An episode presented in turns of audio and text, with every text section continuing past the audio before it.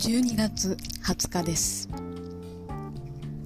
えー、昨日ぐらいから、左の耳が詰まったような感じでずっとワンワン言っていて、なんかめまいとか頭痛まで引き起こしそうな感じで、えーググったら早く病院に行けと書いてあったので、今日耳鼻科に行ってきました。えーそうしたら、えーおそらく鼻の噛みすぎで、えー鼓膜があんまりピンと張ってなくて、えー内側に落ち込んでいると言われまして、えー鼻から管を突っ込んで、え直してもらいました。で、まあ、耳はそれで終わりなんですけど、鼻の粘膜が腫れてるっていうか、アレルギー症状があるってことで、点鼻薬を処方されたんですけれども、えー薬局に行ったところ、やっぱこういう症状の人多いんでしょうね。なんか、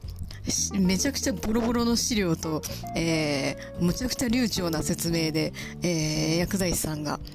薬の説明をしてくださいました。もう、あんたは同じ説明1億万回ぐらいしたやろっていうような感じでしたね。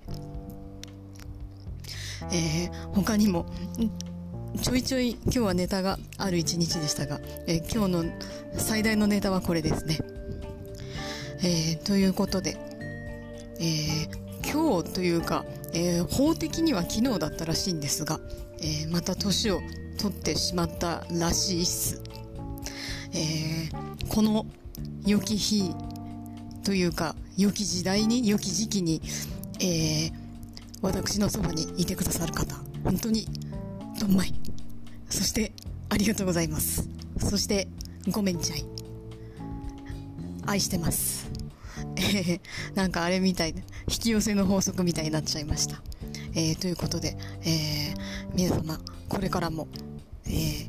末永くよろしくお願いいたします。